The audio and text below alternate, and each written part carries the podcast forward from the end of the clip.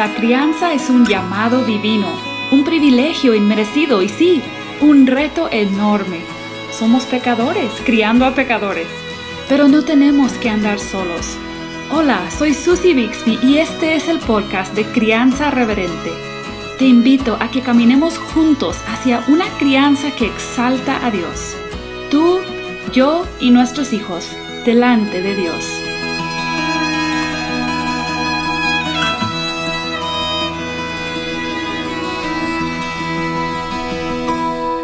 Durante esta serie, al contemplar detenidamente el llamado que cada miembro de la familia tiene de amar a Dios y amar a otros y de vivir priorizando el reino de Dios en su vida personal, familiar, eclesiástica, laboral y en la sociedad, me he quedado impresionada de lo radical y lo atractivo que sería que familias cristianas alrededor del mundo vivieran de esta manera en sus casas y en sus vecindarios. Olvídate de redes sociales y presencia en línea por un momento y piensa en las personas a tu alrededor, incluyendo a los hijos que viven en tu casa. ¿Qué impacto podría tener? Esto es vivir el Evangelio. Yo he disfrutado esta serie, el Señor me ha confrontado en varias áreas de mi vida y ahora hemos llegado al último episodio de la serie. Y antes de entrar en el tema, quiero decirte que te quedes hasta el final porque hay un anuncio muy importante que solo aquí en el podcast se dará a conocer por ahora. Así que no te vayas hasta el mero final. Bueno, hemos hablado del tiempo y del dinero como recursos dados por Dios para que los usemos para su gloria. Pero hay otro recurso muy importante del cual no se habla tanto en círculos cristianos. Y creo que hay muchas razones por, las que esto sea así, pero debemos hacerlo, debemos de hablar de nuestros cuerpos y de la energía que producen como un recurso muy importante. Entonces, para hablar de este tema, tenemos como invitado a Daniel Cabuz, un entrenador que promueve bastante en redes sociales el uso bíblico y sabio del cuerpo. Daniel, bienvenido a Crianza Reverente. Gracias por acompañarnos y puedes contarnos un poquito de ti, de tu familia y la labor que haces. Hola Susan, muchas gracias. Para mí es la verdad una bendición poder acompañarte en este podcast, en este eh, recurso para la gloria del Señor como Crianza Reverente. Eh, yo soy de Honduras pero hace casi unos 8 o 9 años que resido en Barcelona, España, junto con mi esposa y mi pequeña hija eh, Yael Cabuz. Me congrego en la Iglesia Evangélica de la Gracia, aquí en Barcelona, España, es la iglesia local en donde sirvo y donde el Señor me ha permitido estar. Y bueno, hace casi ya unos 5 o 6 años que me gradué y que me dedico al tema del entrenamiento, la preparación física, pero no fue sino aproximadamente casi a la mitad de la pandemia, en el año 2020, si no recuerdo fue la pandemia, sobre los meses de mm, más o menos junio, julio, eh, mi jefe, mi jefe, sí, el, jefe que tenía en ese entonces eh, en el club donde yo trabajaba como preparador físico, me recomendó que abriera un Instagram. Porque yo tenía un Instagram, pero era un Instagram personal. Y bueno, empecé a, a, abrir la cuenta del Instagram y empecé a subir información de entrenamiento. Y en un día en esos de, de, los que estábamos encerrados, que no podíamos salir de casa, recuerdo que tenía la mancuerna y encima tenía la Biblia. Y entonces le pregunté a mi esposa eh, lo siguiente, ¿cómo es posible que nosotros como cristianos, y me incluí, pero ¿cómo es posible que nosotros como cristianos veamos tan mal el cuidado al cuerpo? Porque es como que generalizamos que el cuidado al mm. cuerpo es algo como vanidoso, que solo lo hacemos para vernos bien, que, el gimnasio es, es, como un segundo culto al cuerpo. Y la verdad que todas esas preguntas eh, en algún momento me las hice, ¿no? Y entonces empecé a buscar mm. información ah, en, en, revistas importantes de sana doctrina y no encontré la realidad de, de, de, la realidad del cuerpo, de una teología corporal bíblica. Empecé a buscar, a buscar información y no encontré nada. Mm. Entonces en oración dije, Señor, por favor, ayúdame, yo quiero conocer más sobre esto del cuervo. Y más o menos desde junio hasta diciembre del año 2020, el Señor ah, hizo algo en mi corazón, eh, en mi mente, porque hay ciertas cosas que yo nunca las había visto, incluso haciéndome esas preguntas. y me metí a buscar información en la Biblia misma sobre algo de mayordomía corporal bíblica, que es a lo que, lo, como la, la forma en la que le hemos titulado, llamado al cuidado del cuerpo, y empecé a buscar información de la teología del cuerpo, y de, y de todo, todo eso el Señor ha hecho algo maravilloso y hoy pues me dedico a fomentar el ejercicio de una forma en la que siempre digo, reformando el ejercicio bajo la postura bíblica de lo que el cuerpo representa. Entonces esto ya le da una mm. perspectiva al ejercicio y a la comida muy diferente. Muy bien, pues, o sea, tienes razón, no es un tema que se escucha hablar mucho. Eh, en las redes sociales hay muchas cuentas cristianas, mucha gente hablando de, de muchas cosas, pero realmente muy pocas veces se, se ve esta, este tema que se, que se trate. Y, y, a veces pienso, la única vez que sí, yo veo que se habla del cuerpo, a veces es con asuntos de sexualidad. Pero esto no debe ser así porque eso no, no, es lo único de nuestro cuerpo, de lo que debemos hablar. Entonces, gracias por hacer el esfuerzo y creo que también probablemente te expones a un poquito de, mm, de la gente cristiana, ¿verdad? Eh, pero ¿cómo es que vas a hablar de eso? eso no es espiritual. y desafortunadamente nuestros hijos captan ese mensaje también. Entonces, por eso eh, a lo mejor a, mí ahora es que me van a tirar piedras, pero yo, yo quisiera, yo no quisiera dejar esta serie sobre vivir conforme a prioridades bíblicas y ver nuestros recursos como recursos que Dios nos ha dado para ejercer mayordomía. Yo no quiero dejarlo sin hablar de lo que es el, el cuerpo, la comida, el ejercicio, todo, porque siento que es como un hueco en la vida, una parte que dejamos a un lado y que no entrenamos a nuestros hijos en esto y que no modelamos una perspectiva sana, porque tienen que estar las dos cosas, tiene que ser el modelar de parte de los padres porque nuestras acciones hablan más fuerte que nuestras palabras, pero también tiene que estar el elemento de instruirles en, este tema. Entonces, pues gracias por tomar de tiempo para estar aquí y quisiera que empecemos, como trato de empezar todos los temas, simplemente preguntándonos, ¿cómo es que nos podemos eh, acercar con bases bíblicas? ¿Qué perspectiva y actitud bíblicamente debemos tener hacia nuestros cuerpos y la energía que nuestros cuerpos disponen.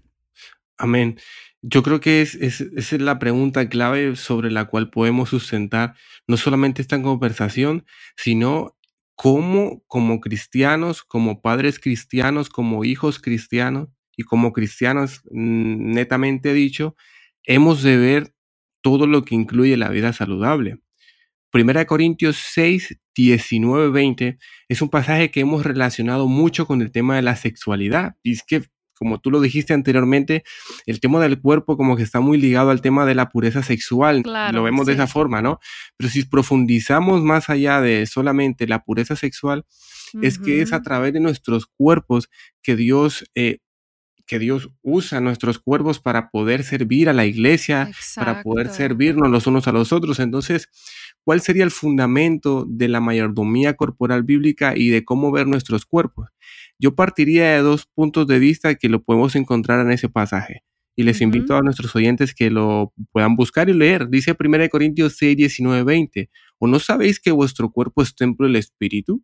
¿O ignoráis que vuestro cuerpo es templo del Espíritu, el cual no es nuestro, sino de Dios. Y dice más adelante, porque habéis sido comprados por precio. Por mm. tanto, glorificar a Dios en el cuerpo y en el espíritu. El por tanto, habéis sido comprados significa que no nos pertenecemos a nosotros mismos y que hemos de glorificar a Dios también en el cuerpo. Pero es que glorificar a Dios en el cuerpo no solamente es significa tener una, una responsabilidad sexual, sino también significa en fomentar hábitos que le glorifiquen a través del cuerpo y dentro de esos hábitos pues es ahí donde se vienen las grandes ramas de la ciencia del deporte y la ciencia de la nutrición que finalmente son ciencias creadas por Dios para que nos beneficiemos, pero los resultados son para el Señor. Entonces, esto le da un toque increíble a las ciencias de la nutrición y a las ciencias del deporte, porque finalmente son como regalos que el Señor nos ha dado para que ejerciéndolos podamos glorificar a Dios y aquellos que nos vean solamente glorifiquen a nuestro Padre Celestial que está en los cielos, viendo como un cristiano come con prudencia, come con responsabilidad, se dirige al entrenamiento con modestia y glorifica al Señor con los recursos que les ha dado que finalmente no nos pertenece, que es el cuerpo. Entonces yo creo que ese es un excelente fundamento para que los hermanos que están ahora después de este podcast se vayan a caminar, se vayan a comer un plátano, etcétera, etcétera.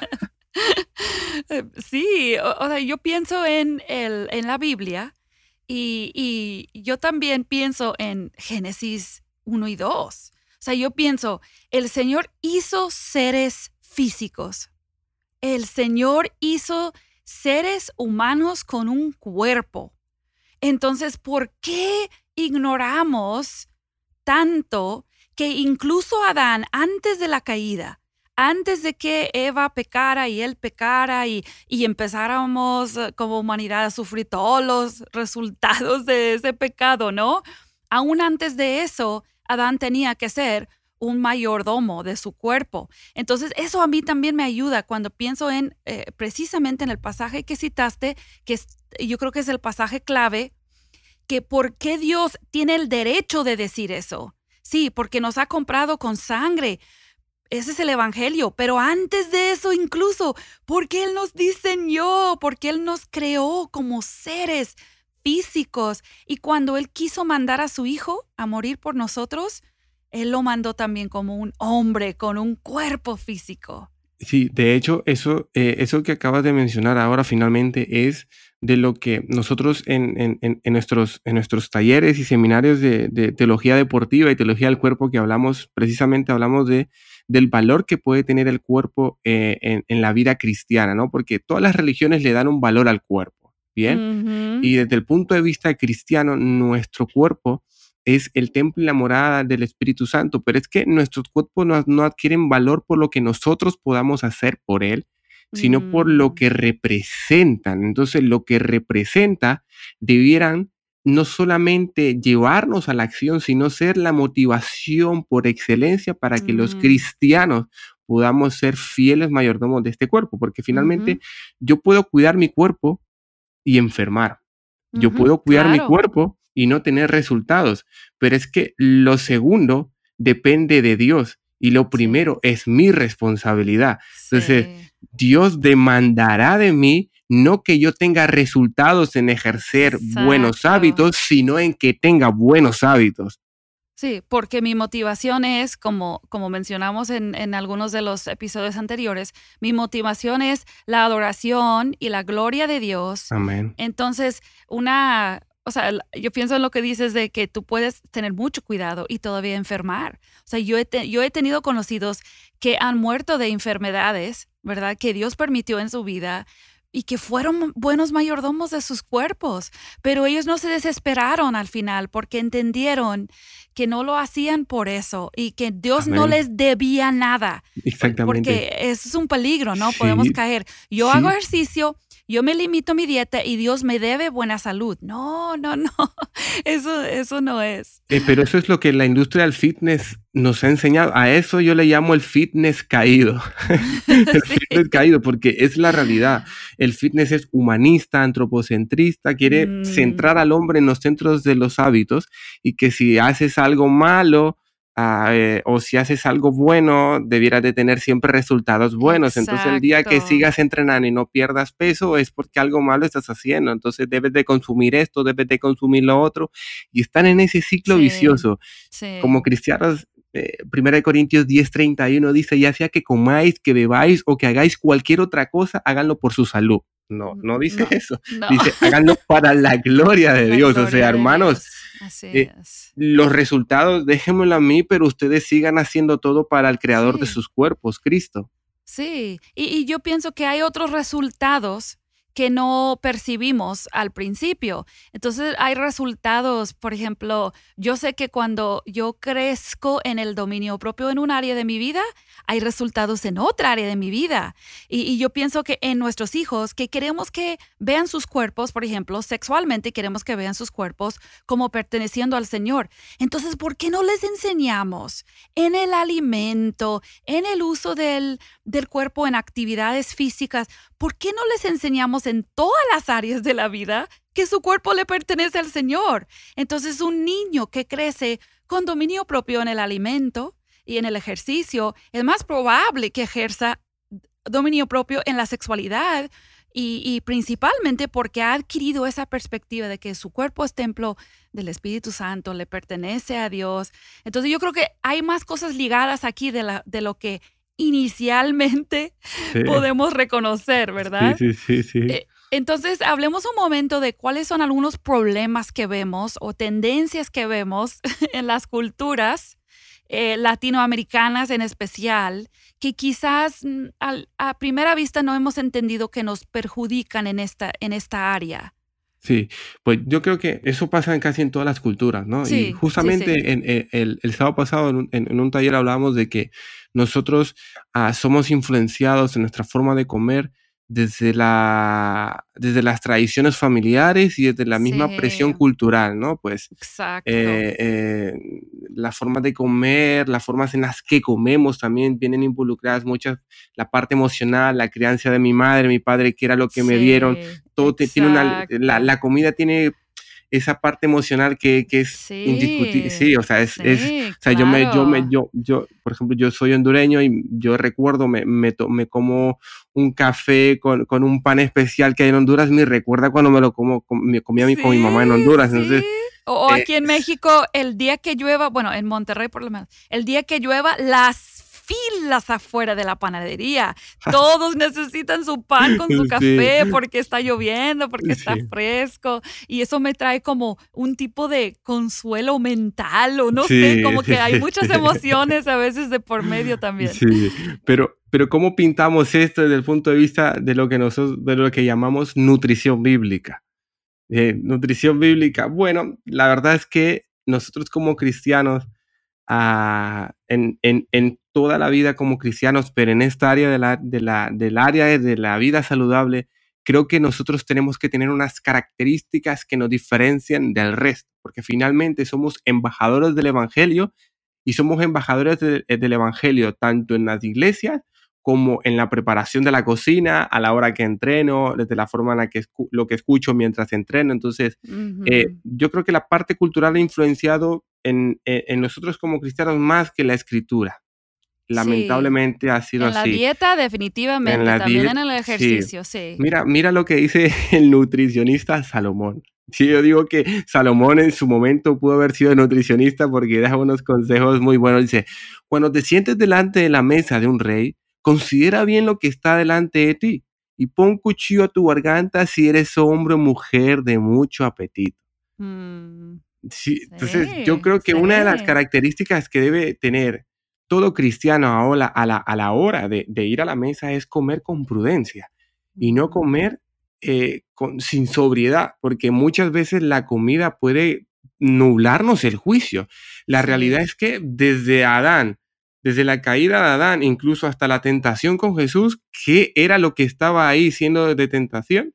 Pues un pedazo de pan una, una, fruta, sí, no, sabemos si fue manzana. sí. o un plato de lentejas que se vendió una, eh, una primogenitura, ¿no? Entonces vemos que el problema con la comida no es ahora, ha sido siempre. Entonces, creo que eh, hemos de crecer en prudencia en la forma de ver la comida y finalmente eh, tener en cuenta que la comida no es la culpable, porque por ahí en las redes sociales ustedes van a escuchar que tengo una mala relación con la comida, Dani. Bueno, y la, y la, verdad es que no tenemos una mala relación con la comida, porque si decimos eso es como que la comida de alguna manera se las ingenia culpa. para parecerme justo. aquí, aquí la Coca-Cola que se derrite y wow, me está llamando. No, el problema es tu corazón. Tu corazón que, que, está gobernado por ciertos alimentos y que te, y que no, y que no. Sí, ídolos, ídolos, ídolos del corazón. Y, creo que son respuestas físicas entrenadas. O sea, yo, yo veo, em, por ser de otra cultura, o sea, yo tengo cuestiones de mi propia crianza y cultura que yo no veo, pero cuando yo me vengo a meter a otra cultura, es fácil para mí ver cosas así. Y otros van a mi, a mi país y ven, ay, esos americanos con sus hamburguesas de McDonald's. Y yo, ¿y qué tiene de malo las papas fritas? Pero cuando yo llego a México, y yo sé que esto pasa en sus diferentes formas en otros países, yo veo cómo los papás se entrenan desde muy chiquitos eh, a los hijos con su ejemplo y también con su, eh, sus hábitos de compra. Por ejemplo, aquí en México a los niños se les lleva a la tiendita a comprar su coca y sus galletas casi todos los días, o sus papitas y su coca, su jugo muy, muy endulzado. Y, uno piensa, no, pues es que eh, así se crían a los niños en México. Y, yo pienso, ¿qué estás entrenando? ¿Estás entrenando a ese niño? Si hizo bien su tarea, vamos a la tienda. Si se portó bien en la escuela, vamos a la tiendita al dulce. Eh, si está como distraído y no quiere hacer lo que quiero, ah, te llevo a la tienda. Eh, entonces, bueno, eso es un ejemplo de muchos de cómo la comida la hemos usado mal y, y cómo, y, cómo lo usamos para manipularnos a nosotros mismos incluso. Sí, sí, sí. Y, si le damos un giro a, todo esto, de hecho, la comida, eh, yo, yo diría que tiene dos funciones. Uno, la, comida la creó el Señor para, para nuestro deleite, para que la disfrutáramos, para que eh, podamos eh, darle gloria a Dios por la comida. Pero en segundo lugar, si vemos científicamente cuál es el uso que tiene la comida en nuestros cuerpos, y es que es energía. Exacto. Bien, es energía. Y si es energía, es que eso va a, permitirme eh, a mí, en mi cuerpo, en mis, en, mis funciones motoras, en, mi día a día, tener la energía suficiente para realizar cosas. Ah, bien, perfecto, realizar cosas. Pero nosotros como cristianos, que estamos hablando como cristianos, el realizar cosas, yo lo, yo lo determinaría en una palabra, servicio. Y nosotros como cristianos nos alimentamos, bien, nos alimentamos para que a través del alimento podamos deleitarnos para la gloria de Dios, pero esa energía que el fruto del alimento dará a nuestras vidas, lo usamos para el servicio. ¿Y dónde? Mm. Instruyendo a nuestros hijos. Si nos alimentamos bien como padres, podremos como esposos podremos cuidar mejor a nuestras esposas, seremos más productivos. Si me alimento bien, podré servir mejor en mi iglesia local. Si me alimento bien, podré eh, llevar a mi hijo al parque a jugar con él. O sea que el hecho de tener buenos hábitos no solamente me beneficio yo, sino te benefician los que me rodean en, en ver un correcto ejemplo de forma de comer y en lo que el servicio produce. O sea que la comida realmente tiene, tiene un poder importante en la vida del hombre. Sí, sí. Y, creo que aunque hay muchas em, indicaciones que la ciencia nos hace acerca de muchos detalles, ¿verdad? De carbohidratos y azúcar, eh, todo eso. Pero sí creo que todos podemos estar de acuerdo que hay una manera sana de comer y hay una manera que realmente no es sana. O sea, que la energía que produce en el cuerpo cierta comida es más eh, duradera, que es más sana que otra. Entonces, o sea, yo creo que no tenemos que meternos, ¿verdad? Ahora mismo a qué tipo de, exactamente qué tipo de dieta, la más saludable. Pero la persona que realmente quiere ser un buen administrador de su cuerpo, sabe que hay cosas que no convienen y hay cosas que sí convienen. Y, quizás podemos hablar de algunas sugerencias prácticas. Eh, en general que las familias, eh, los esposos pudieran ejercer en cuanto a la comida y, si nos alcanza el tiempo también en cuanto al ejercicio? Sí, yo diría que tomáramos el consejo que está en Génesis capítulo 1, verso 29. Y básicamente es eh, una ordenanza que el Señor dio de, de, qué, de qué podían comer, ¿no? Adán y Eva, y les dijo que comieran de toda la planta, de toda la semilla que hay en, en la tierra en otras palabras, es eh, lo que se llama hoy como real food, eh, comida real, ¿no? Eh, hoy tenemos dos tipos de comida, ¿no? Porque en el contexto de Jesús y en el contexto de los, de, los primitivos y la iglesia de la iglesia eh, histórica, eh, no se toparon con lo que hoy conocemos como comida ultra procesada. Entonces ellos no lucharon con, con, el Burger King, con, el McDonald's. Entonces, de alguna manera. Con las pues cajas de cereal, con las galletas empacadas. Sí, no, no. Realmente nada de eso. No, entonces ¿Qué podemos sacar de bueno de eso? Bueno, principalmente porque vemos que en la Biblia, a través de la Biblia, el tipo de enfermedad que vemos no es una enfermedad directamente relacionada con la mala administración del cuerpo. Si vemos, mm. no se habla de obesidad, no se habla de cardiopatías isquémicas, no se hablan de enfermedades degenerativas, sino más bien de, eh, otros tipos de enfermedades que no están directamente relacionadas con el sedentarismo o con una mala comida. Entonces, ¿Qué tipo de comida sería bueno tener hoy? Bueno, básicamente la que sea un solo alimento, eh, comidas que eh, provengan directamente del huerto en la medida de lo posible, eh, comidas que nos, nos, nos sacien, carbohidratos que sean complejos como las, las papas, eh, creo que en México le llaman papas, ¿no? Arroz, este, tipo de cosas que ya sabemos que están bien y limitar los ultraprocesados o bebidas gaseosas, eh, directamente, por ejemplo, las, las frutas.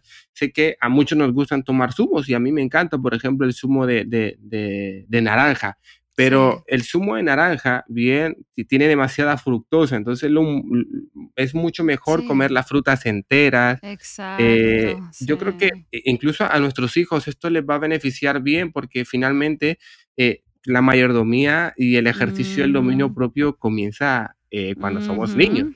Luego vemos, desafortunadamente, personas mayores de 30, 40, 50 años queriendo comenzar a ejercer mayordomía corporal bíblica y cuesta, porque ya tenemos hábitos demasiado arraigados en el corazón.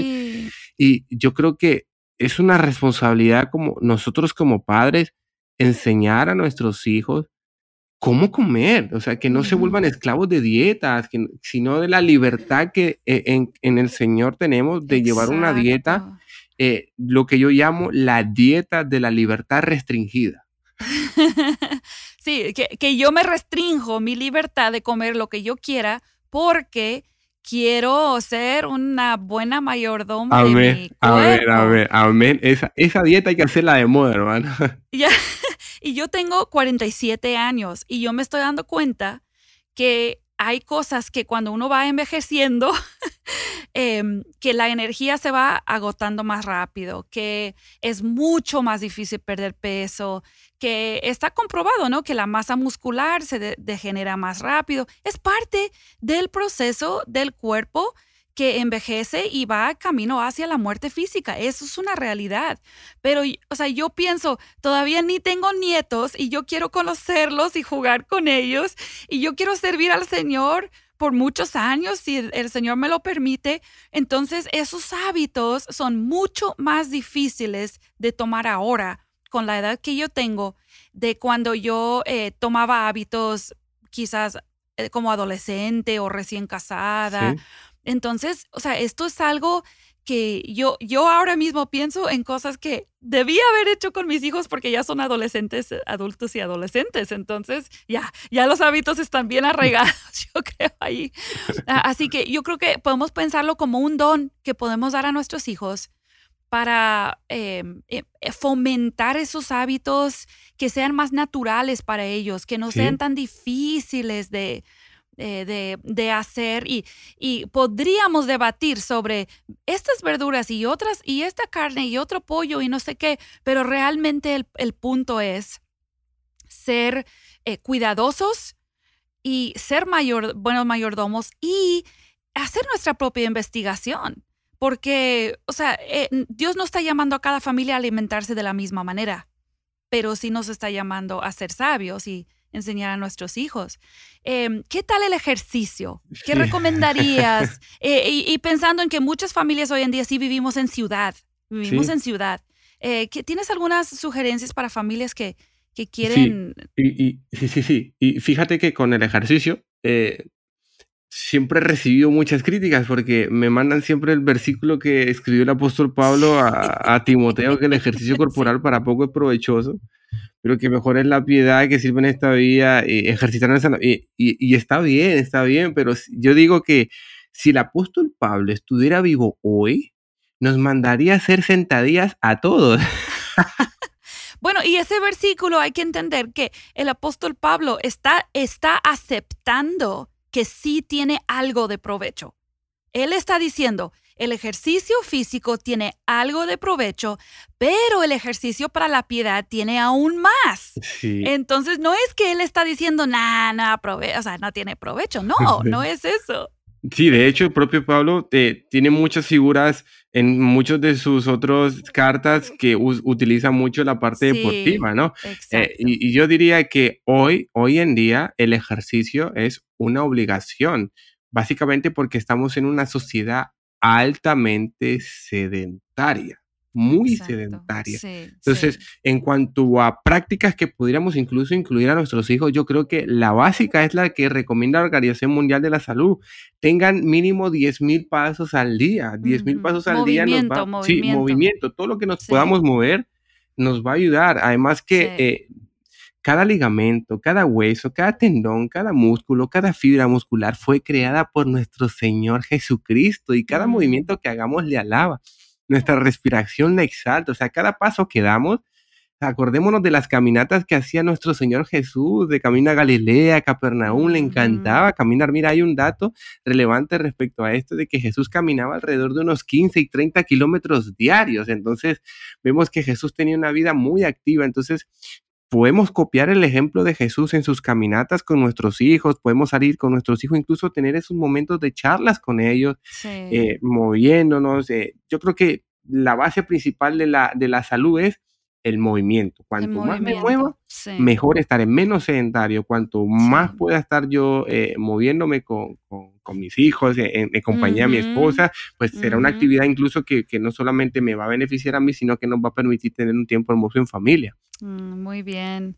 Ay, pues Daniel, ha corrido tanto el tiempo que ya estamos en nuestro límite de, de media hora, pero pues eh, creo que hemos dicho suficiente para que las personas empiezan a pensar de una manera más eh, intencional en cómo están manejando la, la nutrición, el ejercicio, la mayordomía de sus cuerpos en su casa, qué modelo están ah, presentando a sus hijos, qué instrucción están dando, eh, están exigiendo obediencia en la comida, pero también proveyendo variedad, eh, tantas cosas que podemos hacer como mamás y papás para entrenar a nuestros hijos en esta área y gracias por ayudarnos a verlo de una manera bíblica y también pues moderna, porque sí vivimos en otra era. Y gracias por la labor que haces en las redes sociales. Si quieres seguir a Daniel, ve a Instagram. El Cristiano Fitness dice que eso tiene una historia. Tendrás que escucharlo de nuevo. sí, ese nombre no, no, me lo puse yo. Eh, pero está bien, está bien. Queremos ser cristianos que ejercemos buena mayordomía de nuestros cuerpos. Y yo sé que esa es tu meta, Daniel. Gracias por promover algo en redes sociales que es necesario y poco hablado. Y te felicito por, por tu labor. Muchas gracias. Gracias por estar con nosotros. Y para terminar, sí tenemos un anuncio. Este sí es el último episodio de la serie y vamos a tomar unos, unas semanas, unos meses para prepararte la siguiente serie. Y en septiembre vamos a traerte otro estudio de un libro, porque les gustó mucho el que hicimos hace un par de años. Así que vamos a traerte un estudio sobre el libro clásico titulado Cómo pastorear el corazón de tu hijo por el autor Ted Tripp. Vamos a tener en conjunto con Poema Publicaciones una guía de estudio. Así que prepárate, busca el libro, cómpralo, junta tu grupo de estudio, quizás grupo de padres. Y en septiembre vamos a estar otra vez contigo con este estudio de cómo pastorear el corazón de tu hijo. Que Dios te siga creciendo en su amor y su verdad en estas semanas. Adiós.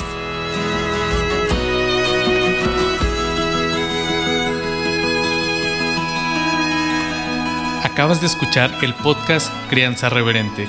Para escuchar más episodios, leer la transcripción o conocer nuestro blog, entra a la página crianzareverente.com o síguenos en Facebook o Instagram para que no te pierdas ningún recurso.